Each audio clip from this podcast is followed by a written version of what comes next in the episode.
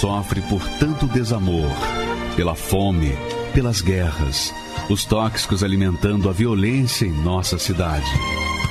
Esta emissora traz até você momentos de amor, paz e alegria, através de um programa feito com carinho para o seu coração. Com você, a Palavra Amiga do Bispo Macedo.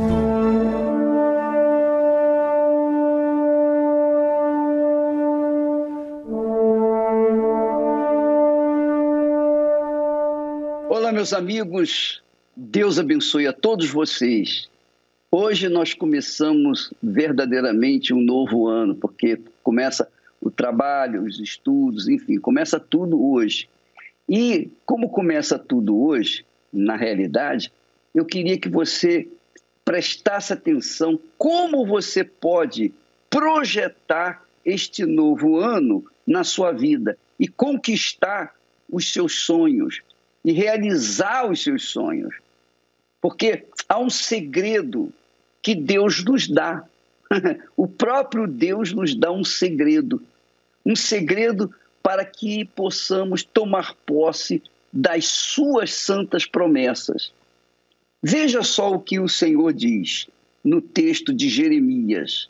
Ele diz assim: enganoso é o coração, enganoso é o coração, mais do que todas as coisas, e perverso. Quem o conhecerá? Ora, minha amiga e meu caro amigo, se Deus fala que o coração é enganoso ou enganador, mais do que todas as coisas, você há de convir que você tem que atentar com seriedade para o seu coração. Você tem que dar atenção ao que o seu coração fala e não ouvir essa voz. Ao contrário, do que o mundo diz, não, você tem que ouvir e seguir a voz do coração, isso é mentira, isso é um engano. Isso é para fortalecer os enganos do coração. Não faça isso, porque quem segue a voz do coração segue a voz do mal, segue a voz da destruição pessoal. Essa é a realidade. Quantas pessoas, só para você ter uma ideia, quantas pessoas se casaram por conta do sentimento do coração, só o sentimento. Não pensaram, não raciocinaram, mas deram atenção ao coração e pelo coração se entregaram uma à outra. E olha o que deu. Você sabe disso, você que já teve experiências amorosas, você sabe muito bem o que Deus está falando aqui que o coração é enganoso. Você pensa que dando ouvidos a ele, você vai se dar bem. Exa exatamente, você vai se dar bem mal, porque o coração é enganoso. E Deus fala mais. Ele diz que o coração é mais enganoso do que todas as demais coisas. mais enganoso de, do que tudo que existe. Por quê? Porque ele conhece bem os corações, ele conhece bem o seu coração, ele conhece o nosso coração, ele sabe que o coração é, digamos assim, um poço de enganação, um poço de destruição, um pedacinho do inferno, eu diria. Mas ele não dá só essa informação. Ele diz assim que o coração, além de ser enganoso, ele é perverso ele tem prazer em destruir a sua criatura. Ele tem prazer em destruir o seu possuidor. Porque o coração, amiga e amigo, é a alma, representa a alma. E a alma é violentamente corrupta, corrupta, enganosa, ela não quer se submeter ao espírito, à razão. Porque, veja só, o espírito, quer dizer, a cabeça da pessoa, diz uma coisa, o coração diz outra. Quem prevalece? Normalmente é o coração. E aí é que está o grande engano. E uma prova, uma prova de que isso aí é verdade, basta você ver que quando você quer se formar, quando você quer construir a sua vida, a sua casa, por exemplo, você não usa o coração, você usa a razão. Porque se você vai construir uma casa, você não vai de acordo com o coração, você vai de acordo com a, a ciência, a tecnologia, não é verdade? Quando uma, alguém vai para uma universidade para se formar, em busca de uma boa formação profissional, essa pessoa não vai usar o coração lá na faculdade. Lá no coração, ela tem que queimar as pestanas, como dizem os, os estudantes. Ela tem, ela tem que estudar, estudar, estudar, quer dizer, usar razão, razão e razão.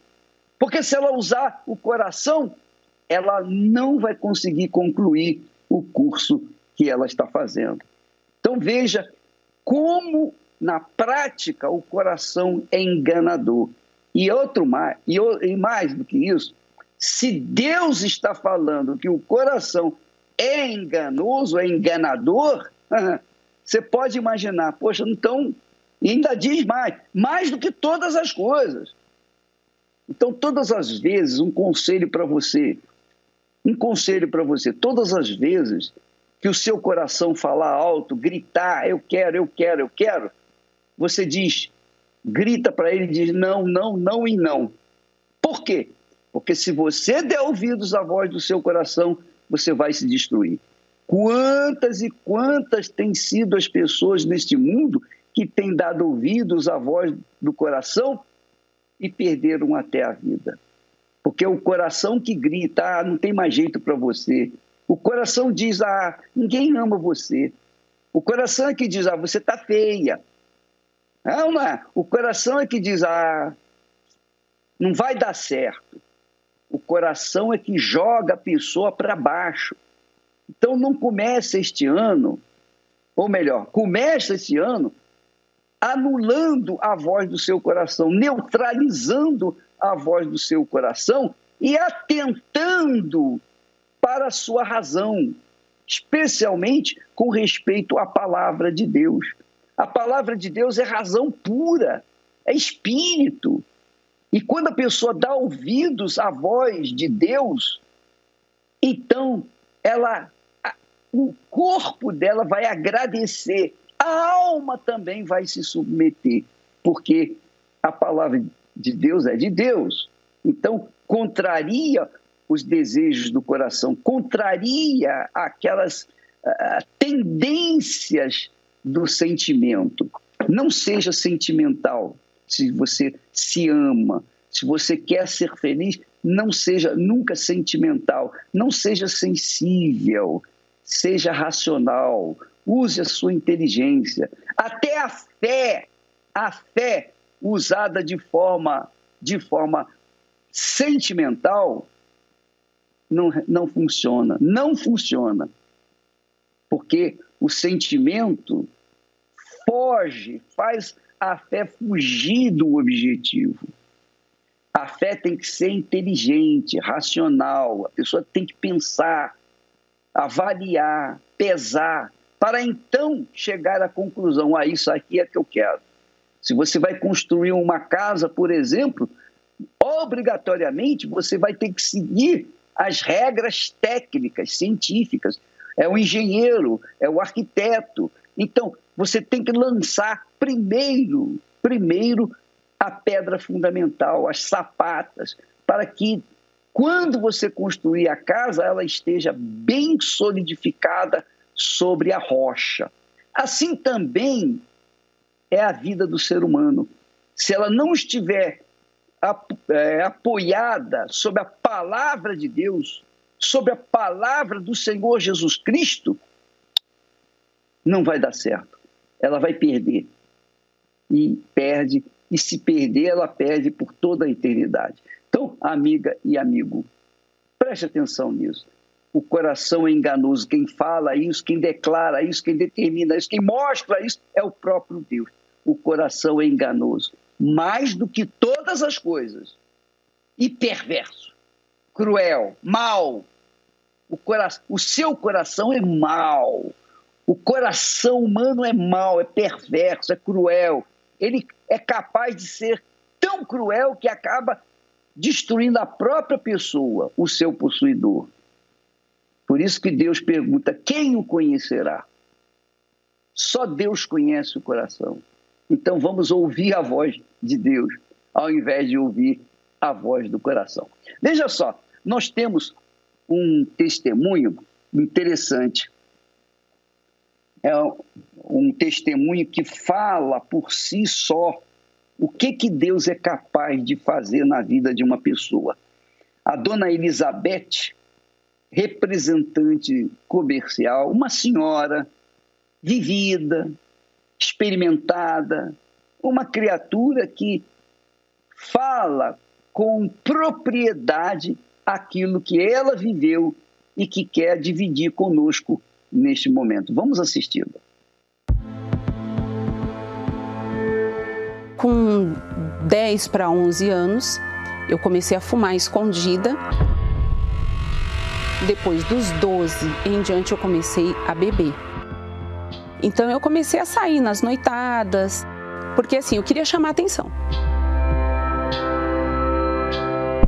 Meu nome é Elizabeth Reis, tenho 53 anos e sou representante comercial. Nós somos em três filhos, e até os nove anos eu fui uma criança que recebia o amor, o carinho da minha mãe. Só que dos nove anos em diante, eu comecei a perceber que ela me tratava de uma forma diferente. Eu sempre estava ficando de lado, né? As atenções sempre ou eram para o mais velho ou para mais nova. Então, com 10 para 11 anos, eu comecei a fumar escondida, porque assim, eu queria chamar atenção. Eu queria que ela me visse de alguma maneira. Depois dos 12 em diante, eu comecei a beber. Aos 15, eu já bebia como um adulto. Então, eu comecei a sair nas noitadas. É, no começo, eu até me segurava um pouco. Mas depois que eu completei os 18, aí eu saía na quinta, voltava no domingo. Né? Uma hora eu estava numa escola de samba, outra hora eu estava num show, outra hora eu estava na casa de um amigo, dormia na casa dos meus amigos sem dar nenhuma satisfação. Eu achei assim que eu não precisava. Bom, já que a minha mãe não me ama, ela não está preocupada comigo. Eu chego em casa embriagada, ela não fala nada, então eu não tenho que dar satisfações para onde eu estou indo nem com quem eu estou. E aí lá dentro da roda de samba, dentro dos barzinhos, eu achava que eu me encontrava, né? Porque aí eu, eu queria aparecer.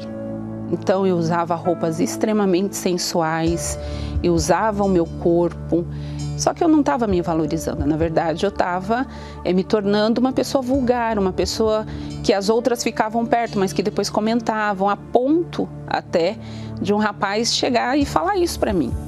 Ele falou: Olha, Elizabeth, você é uma pessoa muito legal, mas olha o que você está fazendo com você. Né? Se valoriza. E aquilo foi uma coisa que, para mim, foi um choque, porque eu achava que. E não era nada disso. E ele falou para mim: se valoriza. E no meio do meu vazio eu chorava. O travesseiro era aquele amigo, né?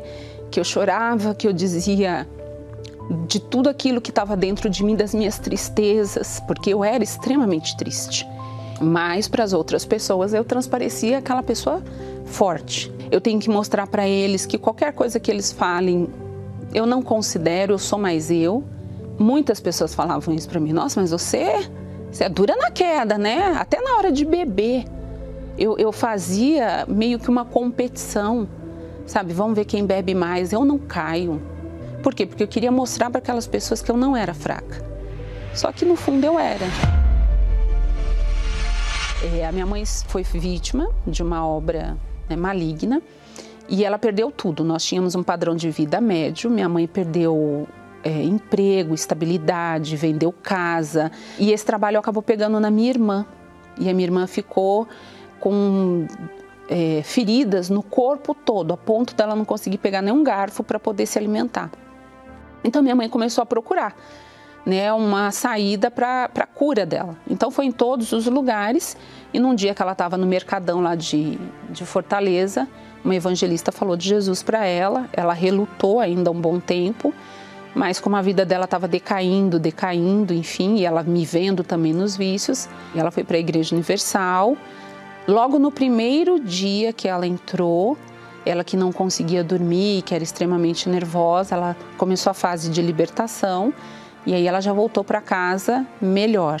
E aí minha mãe continuou firme fazendo as correntes dela e num determinado dia ela me pediu para que eu levasse a minha irmã para deixar lá na igreja porque eu ia sair. Então quando eu fui levar minha irmã, nós duas estávamos de mãos dadas, aí a gente foi atravessar a avenida e veio um caminhão desgovernado e do nada eu só senti algo tocar na gente com muita força, jogou a gente na outra avenida. Eu quebrei a rótula do joelho, minha irmã a cravícula, nós ficamos bem machucadas, a ponto de quem passava falava: não, as pessoas desse acidente morreram. Nós fomos é, hospitalizadas porque realmente ficamos muito machucadas. E naquela mesma semana eu fui para a igreja e eu pude observar ali que era algo espiritual. Eu comecei a frequentar a igreja, mas eu ainda não havia me entregado ao Senhor Jesus. A primeira coisa que eu fiz, eu parei de fumar. Eu achava que, ah, parei de fumar, então já tô, já tô fazendo as coisas certinho. Eu ouvia a palavra, obedecia o que eu achava que era conveniente eu obedecer, e naquele momento eu, eu não queria ainda ter um compromisso com Deus. Por mais que eu soubesse que Ele me livrou da morte, por mais que eu soubesse do amor dele, porque Ele estava cuidando da minha mãe, da minha família, porque assim eu achava, bom, para eu assumir o Senhor Jesus, eu tenho que largar de fazer algumas coisas, e uma delas era mudar o meu caráter, que ainda não havia mudado. Então, se eu não assumir ele, eu posso continuar com esse caráter que eu tô. Até que um dia numa reunião, eu fui num horário diferente e chegou um pastor no altar e perguntou quem tinha mais de um ano na igreja que ainda não era batizado com o Espírito Santo. E eu ergui a mão. E ele foi assim, a impressão que eu tinha naquela tarde é que estava eu e aquele pastor. Porque ele falou: Então o que, que você está fazendo aqui? Você está brincando com Deus? Você está perdendo o seu tempo? Você sabia que se você morrer hoje, você vai para o inferno? E dentro de mim, a minha reação foi: quem esse pastor pensa que ele é para falar desse jeito? Não, eu sou dizimista, eu sou ofertante, eu venho na igreja, eu nem fumo mais, nem bebo mais. E ele fez um desafio. Ele falou assim: olha, a semana que vem nós vamos começar a semana do Espírito Santo. E uma coisa que ele falou que muito me chamou a atenção, ele falou assim: o que você quer? Você quer ser filho ou ser bastardo? A palavra bastardo parece que ficou assim, né, latente dentro de mim. Eu falei: não, eu não quero ser um bastardo, eu quero ser um filho, eu quero ser uma filha de Deus. Só que eu entendi que para eu ser uma filha de Deus, tudo aquilo que eu durante esses anos todos retive, eu ia ter que entregar, né? E uma das coisas que eu tinha que entregar era essa máscara, né? Sou forte. Então eu tinha que colocar todas as minhas fraquezas diante do altar. No domingo começou a semana do Espírito Santo. Eu voltava do serviço, já ficava na igreja todos os dias. Eu fui todos os dias para a igreja. Eu não sabia, né, eu lia a Bíblia, né, eu não meditava, eu lia, mas aquilo já era um alimento para mim. E no sábado na, na, véspera de acabar a semana do Espírito Santo, eu fiz uma oração a Deus igual a oração de Ana. Porque eu lembro que o pastor falava assim: olha, cuidado, faz a tua oração em secreto, que Deus vai te responder. E eu falei para Deus: Senhor, eu quero amanhã fazer tudo diferente. Amanhã eu só volto para minha casa com o teu espírito. E eu pedi a Deus mais uma coisinha. Eu falei: na hora que o pastor chamar a gente diante do altar, eu não quero nenhum sentimento. Eu não quero música, nada. A seco. Fui na primeira reunião, sentei num lugar onde eu nunca tinha sentado. A pregação foi dura, porque foi com aquele mesmo pastor. e ele falou assim: passa o dedo no chão. Se você reconhece que você é menor do que esse pó que está no seu dedo, vem aqui na frente. E eu, acho que ele nem tinha terminado de falar, eu já estava lá, no altar.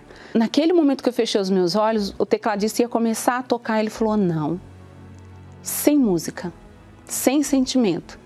Então, naquele momento, eu falei: é hoje.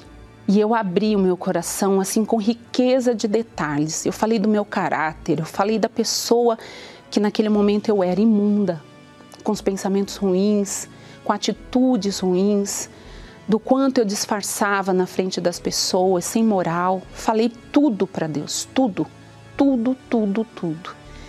E aí, num determinado momento, o pastor falou: agora deixa Deus falar com você. E naquele momento, Deus falou comigo, sabe? Filha, eu te aceito. Você é minha e eu sou teu.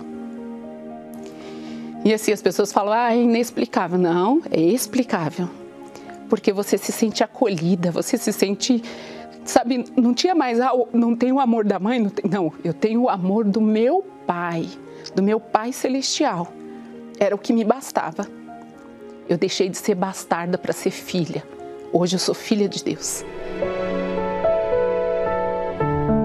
Aquela menina, sabe, marruda, que tinha dificuldade de obedecer, acabou acabou.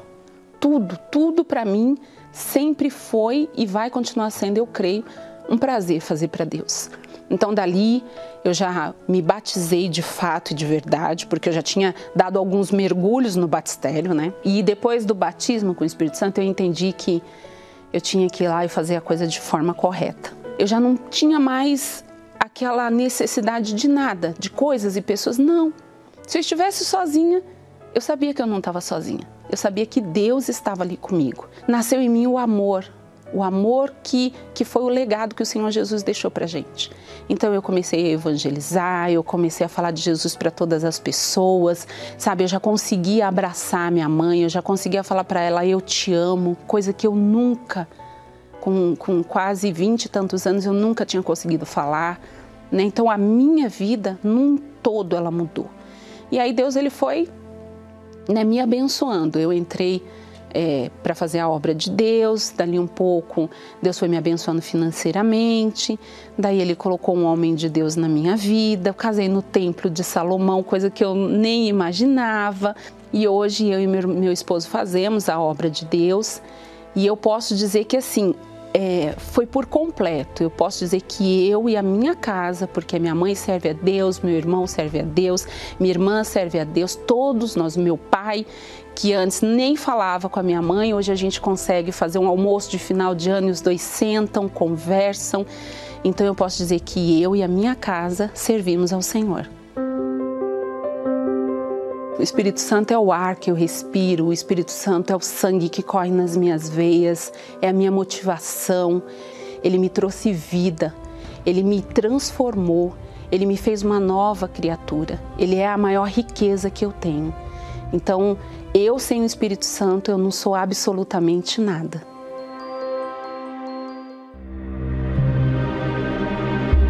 Não pense que seu maior inimigo sejam as pessoas ou o diabo e seus demônios. O seu maior inimigo está dentro de você. Porque do coração procedem os maus pensamentos, mortes, adultérios, fornicação, furtos, falsos testemunhos e blasfêmias. Esta é a origem do caos no mundo, a razão do sofrimento do ser humano. As pessoas se baseiam naquilo que sentem, agem pelo impulso, se entregam às emoções sem medir as consequências. Fazem do coração o centro das decisões de suas vidas, mas mal sabem o quanto ele é indomável e perigoso. Enganoso é o coração mais do que todas as coisas, e perverso, quem o conhecerá? Aquela roupa na vitrine do shopping, rodeada de luzes, com uma oferta chamativa.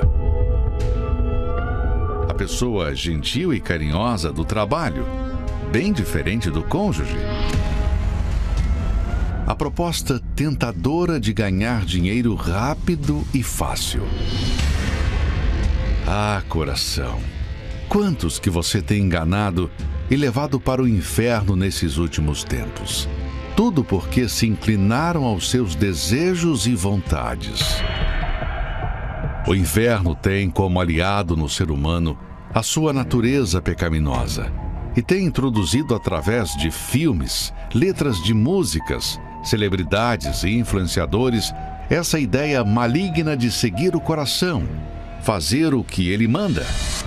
E com isso, quantos que estão tomando decisões erradas, se afundando em problemas e mais problemas?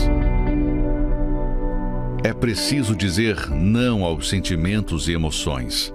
Mas para isso, é necessário receber um novo coração que funcione de acordo com a vontade de Deus, que confia unicamente na palavra. Sem ele, é impossível vencer esta batalha interior. Avalie o seu coração. O vigie 24 horas por dia, pois disto depende a sua salvação.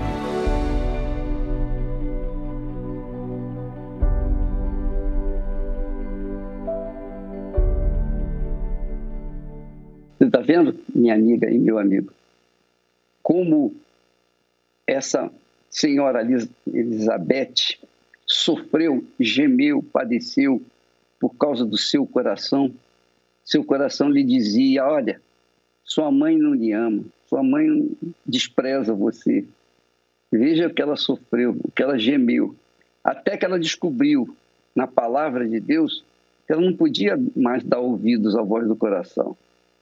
Então, ela começou a dar ouvidos à voz da razão, da inteligência, é a palavra de Deus. Agora, nós temos também o José Silvestre. Esse senhor de 57 anos, ele tinha tanta raiva, tanta ira, tanta aversão pelo trabalho da Igreja Universal, especialmente por minha, pela minha pessoa, que ele pensou em colocar bomba dentro da igreja. E teve uma, uma vez que ele veio na igreja, na minha reunião, e o coração dizia-lhe: é agora que você pode matá-lo. A história dele é forte. Vamos assisti-lo, por favor. Meu nome é José Silvestre dos Santos, conhecido como Silvio. Tenho 57 anos e sou empresário. O meu preconceito com a Igreja Universal foi através das mídias. Na época, quando a gente via, ouvia falar que o Bispo Macedo era ladrão, que roubava o dinheiro das pessoas. E isso foi me gerando muito ódio dentro de mim, através do Bispo. Uma pessoa que eu não sabia nem quem era, não o conhecia, mas dentro de mim existia a vontade até de matar o Bispo. Era algo muito violento, sabe? Então teve uma época que eu passava de frente às igrejas e eu nem conseguia olhar na fachada da igreja, de tanto ódio que eu tinha da Igreja Universal. Aqui chegou uma época que eu travava os dentes com passava à frente da igreja, chegava a sair sangue da boca, na gengiva na época. E eu, com isso daí, foi quando eu fiquei muito magoado com o bispo. Então eu achava que ele era ladrão, charlatão, sabe? Que ele era uma pessoa que roubava as pessoas, isso daí.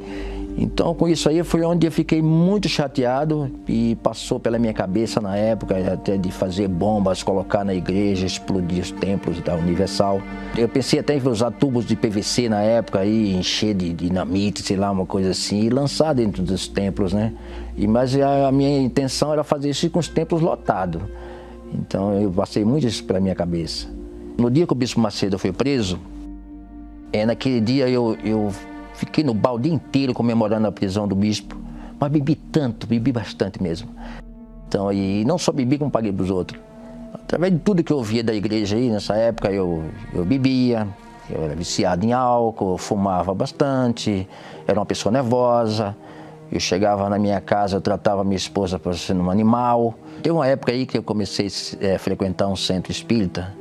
E nessa época aí comecei até a obter um grande êxito lá na época. Mas no final não era nada daquilo que a gente imagina, sabe? Então a minha esposa mesmo começou a se tornar uma mulher fria, sabe? Também, a culpa também um pouco era minha, porque eu era um cara muito estúpido, muito ignorante, eu a tratava muito mal. É, é, apareceu várias mulheres no meu caminho Então chegou um ponto eu cheguei a ter 16 amantes e na época era tudo mulheres casadas.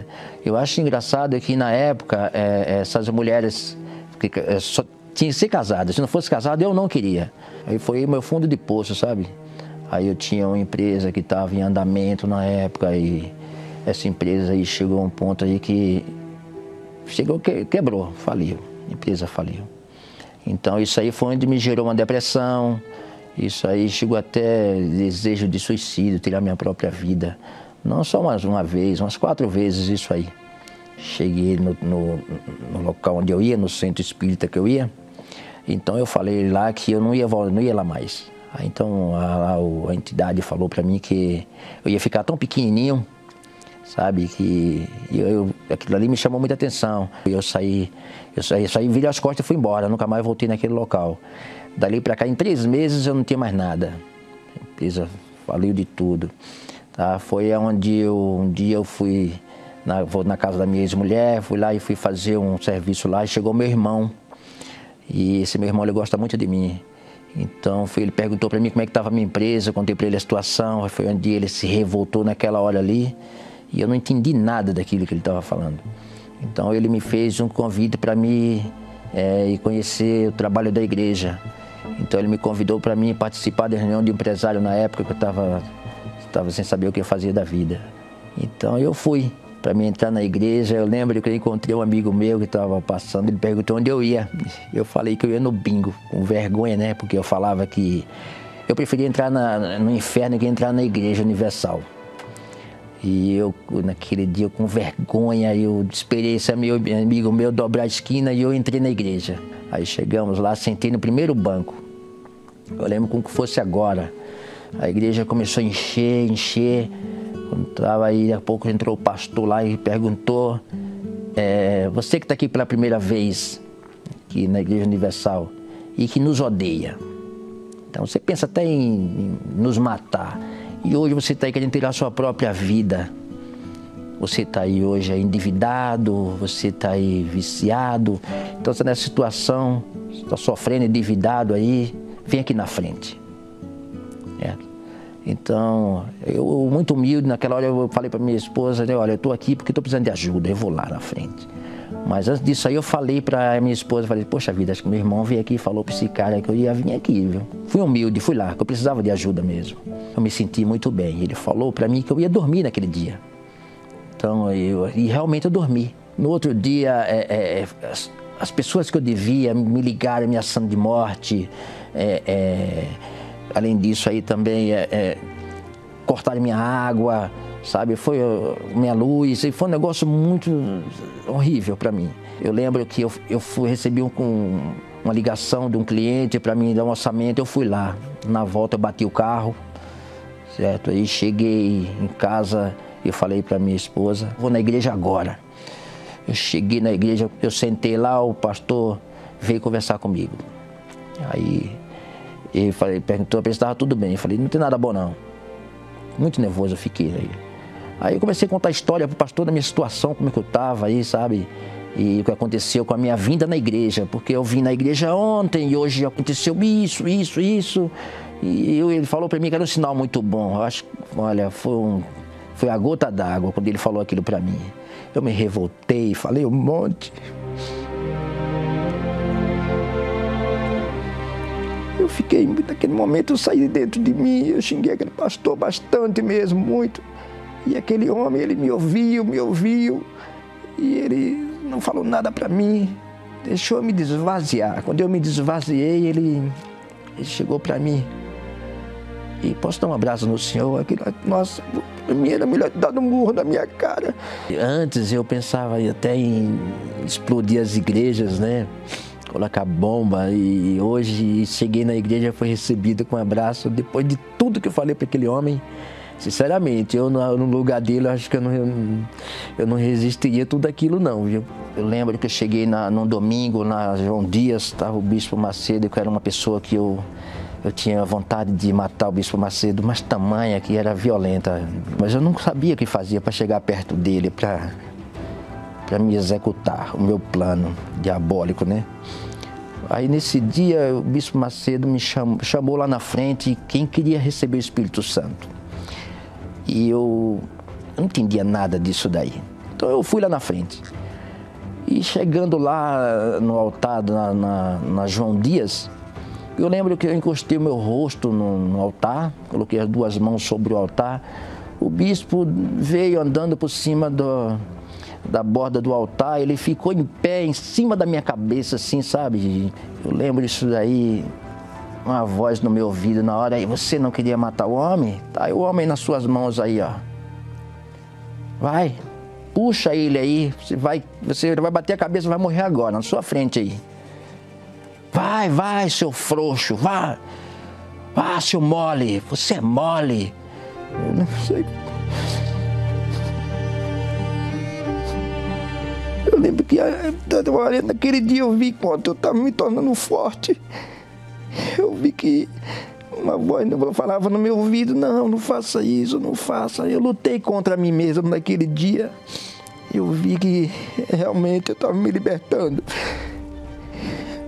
Isso mexe comigo até hoje também. É uma coisa que eu não esqueço nunca na minha vida. Eu podia ter matado o bispo naquele dia. Eu podia ter feito isso com ele. Mas eu vi que Deus estava trabalhando na minha vida. Eu não recebi o Espírito Santo naquele dia, não. Mas eu, eu saí dali mais saciado, sabe? Saí mais, mais leve, mais tranquilo. Porque eu saí dali, sabe, mais com um dever cumprido vida de eu dei ouvido à voz de Deus. Eu lembro que naquele mesmo ano, sabe, eu na, foi na vigília da virada, sabe, eu cheguei lá naquele dia e foi onde eu consegui. foi muito bonito, muito lindo. Consegui ter um encontro com Deus, né? Consegui ser, me tornar uma nova criatura, uma nova pessoa. E tudo mudou, né? Quando a gente conhece a Deus de verdade, a gente se torna. Não é que a gente se torna melhor que os outros, não, não, não. O próprio Deus ele faz isso com a gente, sabe? Ele molda, né? Então tudo aquilo que a gente fazia, a gente vai tomando nojo, vai deixando para trás, sabe? E começa a se tornar tudo diferente. Hoje eu sou uma nova criatura, sou uma nova pessoa. Hoje eu sou feliz, viu? Sabe? Tudo de ruim que eu passei, não desejo para um rato, sabe? Mas hoje, eu, tudo que eu recebi, hoje eu quero dividir. Contar com o meu casamento, sou abençoado, sou feliz, tenho uma esposa maravilhosa. Não estou dizendo que eu não tinha uma esposa maravilhosa. Minha ex-mulher também era uma pessoa maravilhosa. Sabe, quem destruiu o casamento foi eu mesmo, com a minha estupidez e minha própria ignorância. Hoje, eu que não gostava da igreja, sabe, eu que falava muito mal, achava que eram ladrões, entendeu? E hoje, eu mas a minha esposa, a gente trabalhamos muito e hoje nós somos patrocinadores da obra, sabe? E somos muito felizes. Estamos aí para ajudar aqueles que não conhecem a obra.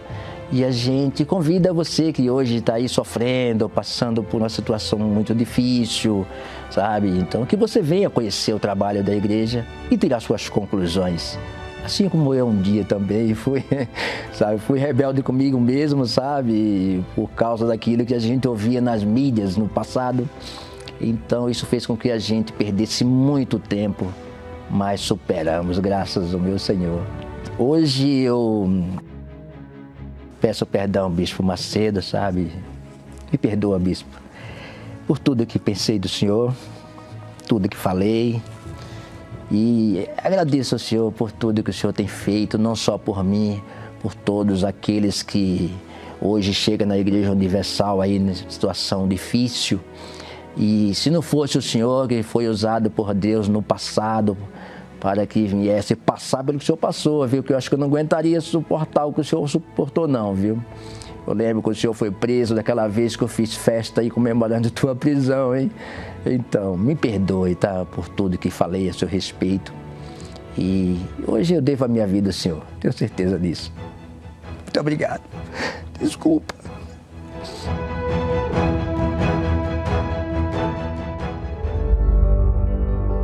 Início do ano é assim você está cheio de boas expectativas para cumprir as promessas que planejou há alguns dias.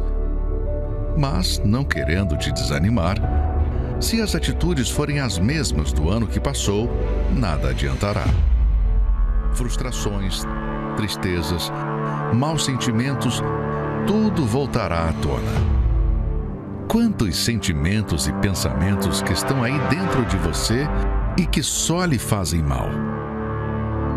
Por isso, para contemplar a verdadeira alegria e paz interior, é preciso uma purificação do lado de fora, mas principalmente no seu interior.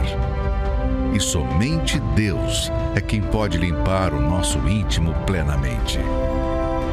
Nesta quarta-feira, 4 de janeiro, o dia da purificação. Comece o ano priorizando a sua alma, às 10, 15 e 20 horas, no Templo de Salomão, Avenida Celso Garcia, 605, Brás, no Solo Sagrado em Brasília, QS1 Pistão Sul Taguatinga, ou em uma Universal mais próxima de você.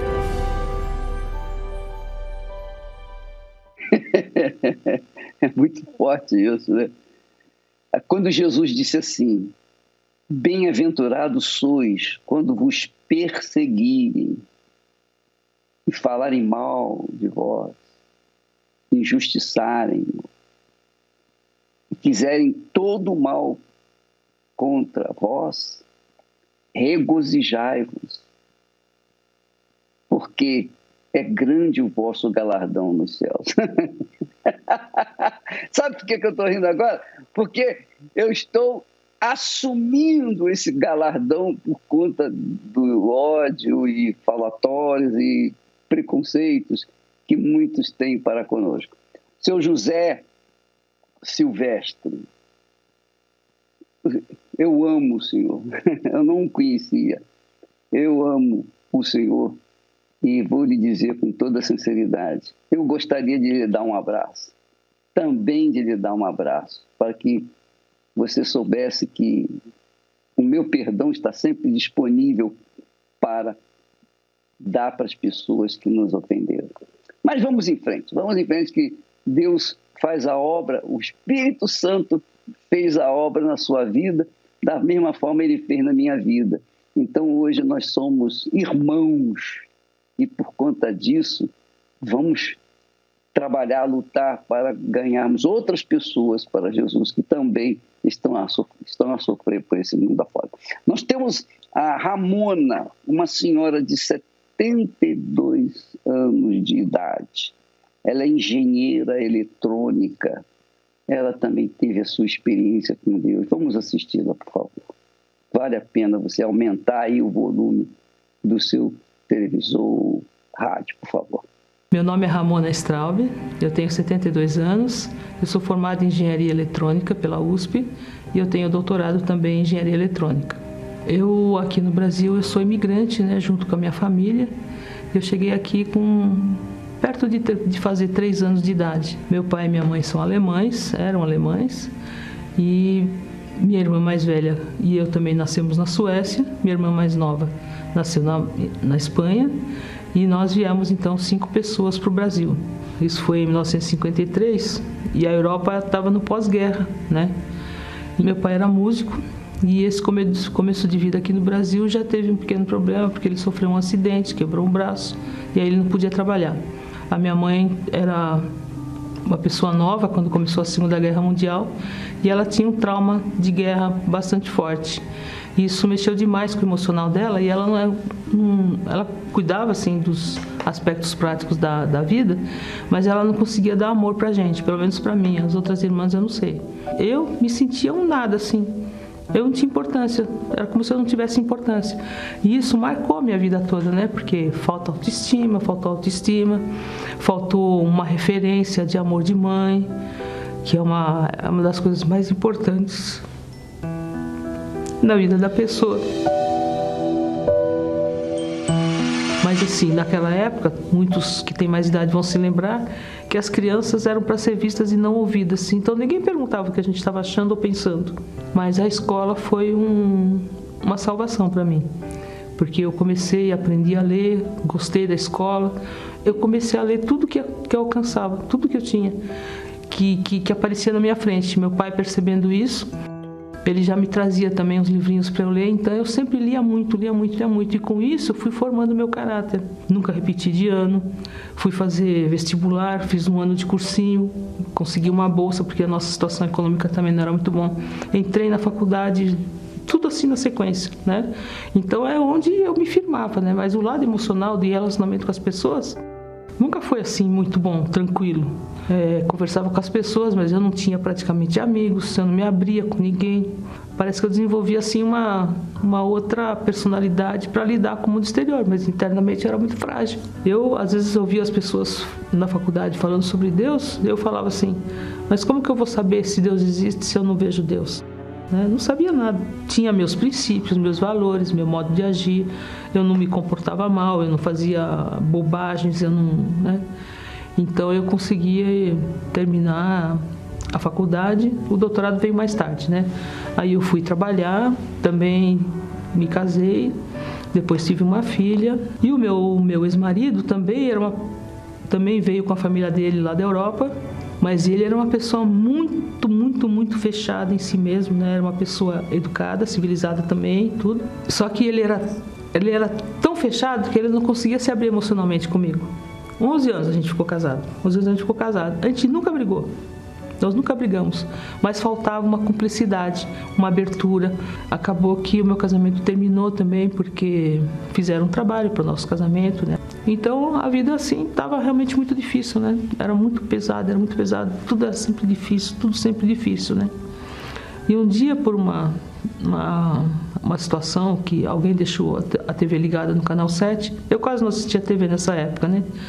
E tinha um, um, uma pessoa, né, um homem falando, eu nem sabia que era um pastor, falando sobre a reunião de segunda-feira. Assim, eu não tinha muito conhecimento, nem contato, nem preconceito contra a Igreja Universal. A Igreja Universal era um conceito assim, bem distante para mim. Já tinham me levado para algumas igrejas, mas eu não me sentia bem em nenhuma, né?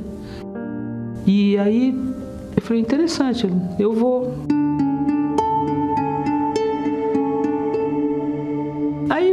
Fiquei observando um pouco.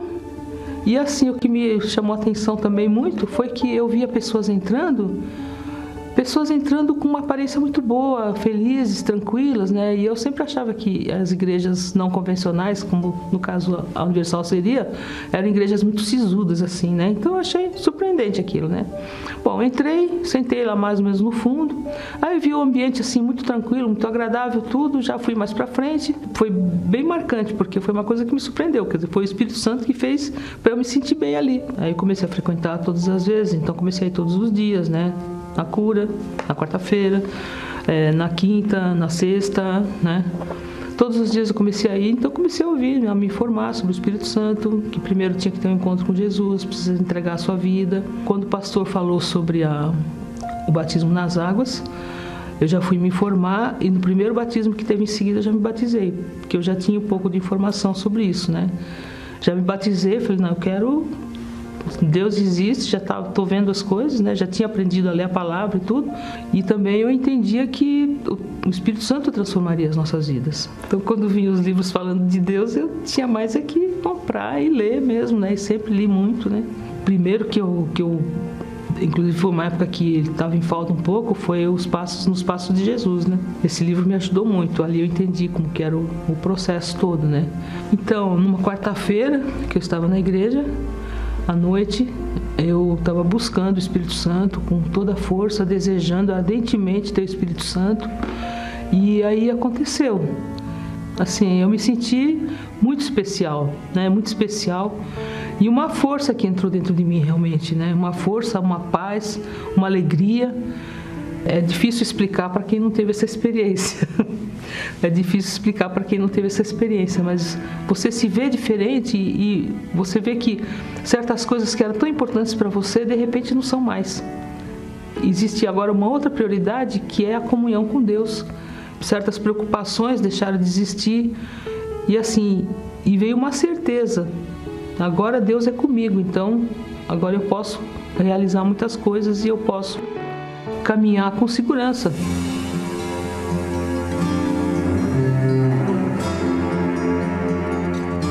Hoje eu sou uma pessoa tranquila, né? Eu sou uma pessoa que atendo bem as pessoas, eu sou carinhosa, eu ouço, ouço bastante as pessoas, né? Eu me importo com as pessoas, eu cuido. A gente continua vivendo a nossa vida aqui no mundo.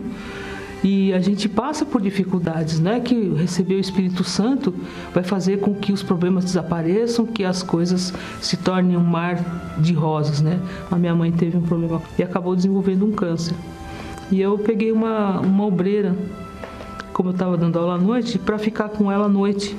E aí elas começaram a conversar da Bíblia. Minha mãe teve interesse de de, de saber sobre Apocalipse e tudo, né? E ela estava num estado assim que ela não tinha energia nenhuma. Ela falava assim com um fiozinho de voz, um fiozinho de voz. De repente gritou, mas gritou com a voz forte: Muito obrigada três vezes para mim. E em seguida ela expirou ali na minha frente, né? E ali então eu entendi, sabe? Eu fiquei em paz. Isso foi o Espírito Santo que me, me, me proporcionou, né? Então, assim, o Espírito Santo é tudo na minha vida, né? Em tudo eu dependo dele. O Espírito Santo é meu melhor amigo, né? Basicamente é isso. É alguém com quem eu posso contar sempre e que nunca me decepciona, né? Então eu sou muito grata a Deus pelo Espírito Santo que ele me proporcionou. Maravilhoso testemunho da dona Ramona. Boa tarde para você que está aí agora acompanhando a palavra amiga. Estamos ao vivo essa programação é ao vivo para te ajudar. São agora 12 horas, meio-dia e 51 minutos. Você que está aí agora preparando o almoço, terminando o almoço, ou já está almoçando, ou já acabou o almoço, preste atenção no que eu vou falar. Você que está no carro agora me ouvindo, preste atenção. Eu estou aqui direto do Templo de Salomão. E esses dois últimos testemunhos da palavra amiga foram fortíssimos sobre também o problema financeiro que essas pessoas enfrentavam. A dona Ramona chegou na Igreja Universal uma segunda-feira, como hoje. O senhor José Silvestre, fortíssima a história dele. Tinha tanto preconceito, falou tão mal da igreja, mal do bispo, mas ele estava quebrado financeiramente. Foi no fundo do poço. Ele usou algo que todo ser humano tem e quando usa, é glorioso, é nobre. Chama-se humildade. Humildade, ele foi humilde. Por isso, antes de orar hoje, eu faço aqui um desafio a você que está acompanhando a palavra amiga. Se você está com um problema financeiro, hoje, logo mais às três horas da tarde e às dez da noite, eu estarei aqui no Templo de Salomão realizando uma oração de fé e de desafio pela sua vida econômica. E se você crer, minha amiga e meu amigo, hoje, hoje, começa a mudança da sua vida econômica. Hoje começa a sua nova história. Só depende de você. Pode ser aqui no templo, se você está me acompanhando de, de alguma parte do Brasil, não dá para vir aqui, vá até a Igreja Universal do Reino de Deus mais perto de você. Mas hoje é o dia da vida financeira, é o dia da prosperidade. Bom, eu vou orar por você agora. Se você já preparou o copo com água, aproxime-se aí do seu receptor. É momento de oração.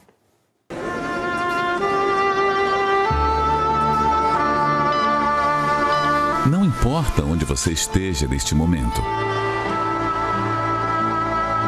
Deus está pronto para responder a sua súplica aproxime-se de seu aparelho receptor. Pela fé, vamos entrar diante do trono do Altíssimo. É momento de oração.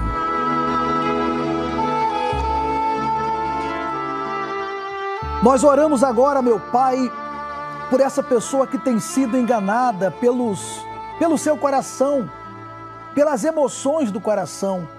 O coração que é enganoso, corrupto, o coração que ninguém conhece, que traz as emoções e pelas emoções essa pessoa foi levada a se envolver com uma pessoa ou a fazer um negócio, ela foi levada a um tratamento, a um procedimento que piorou a sua situação.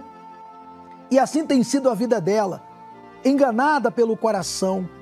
O coração tem feito dela uma escrava mas que nesse momento, junto com a nossa oração, chegue o teu poder para libertar essa pessoa desse mal, desse espírito de sentimento, de fraqueza, esse espírito de angústia, de tristeza, que a cada dia piora mais a situação dela.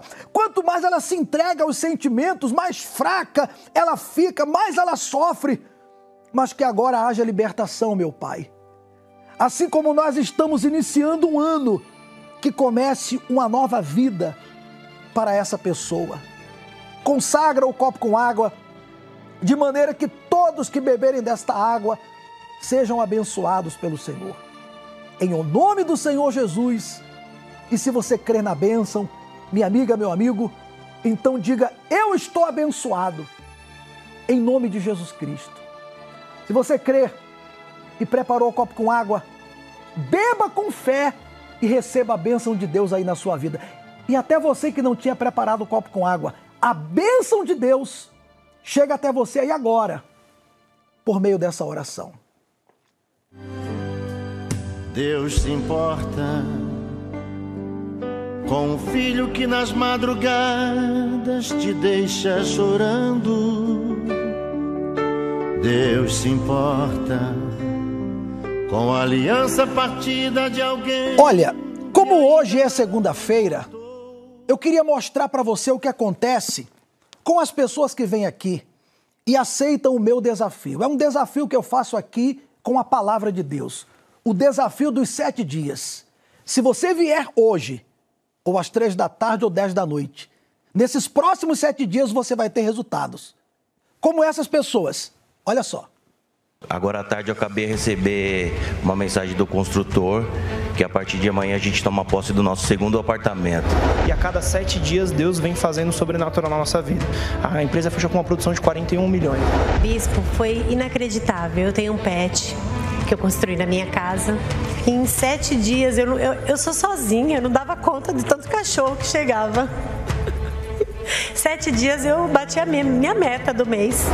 E aí a gente já tinha o plano de criar uma nova fonte de renda. E aí semana passada a gente foi comprar essa fonte de renda e a gente acabou comprando duas. Compramos dois apartamentos. Segundo processo que eu ganhei desde 2012. Esse aqui saiu agora, está aqui conforme o juiz concedeu, já foi dado ordem para pagamento. É o segundo resultado que eu tenho da causa na justiça. Ganhei duas causas desde 2012. Ganhou duas causas na justiça. Semana passada eu ganhei a segunda causa e hoje eu estou dando testemunho aqui. Em sete dias eu fechei três contratos seguidos, um na segunda, um na terça, um na quarta, coisa que já não acontecia há muitos meses veio na segunda, quando foi na quarta-feira, é, a gente nem procurou, na verdade, o comprador. Ele que nos ligou, em, eu nunca vi uma coisa dessa também. Em cinco minutos a gente fechou uma venda de um apartamento. O senhor determinou que nesses sete dias ia ter sinais. Eu criei né, nesses sinais e essa semana eu já tive sinais de sete dias. Eu estava com a dívida para pagar, já tentando há dois meses, não estava conseguindo pagar. É, e aí essa semana já fechei dois contratos, tem um terça, o outro hoje meio-dia, estava almoçando, acabei de fechar outro contrato. E nessa semana já vou estar pagando essa dívida aí que estou tentando pagar dois meses, não estava conseguindo. A gente estava com dois carros para vender há um ano e seis meses. E aí a gente conseguiu vender em sete dias. Estava três meses sem vender e em sete dias eu fechei um contrato de 3 milhões. E eu determinei a segunda fonte de renda. Era impossível, mas aconteceu, em nome de Jesus, graças a Deus. Peguei hoje. A chave? Tava do, do comércio, entendeu? E já trabalhei hoje. Também já arrebentou, graças a Deus. Quer dizer, a segunda fonte de renda já trabalhou hoje e já arrebentou. Graças a Deus. É só o começo, coisas maiores virão.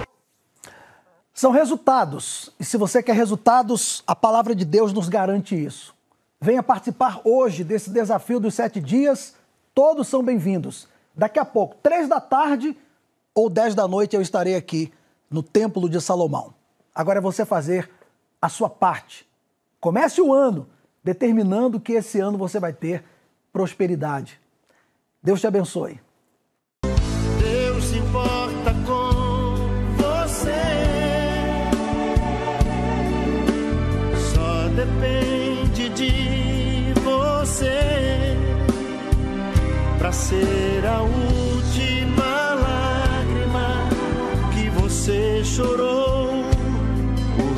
chegou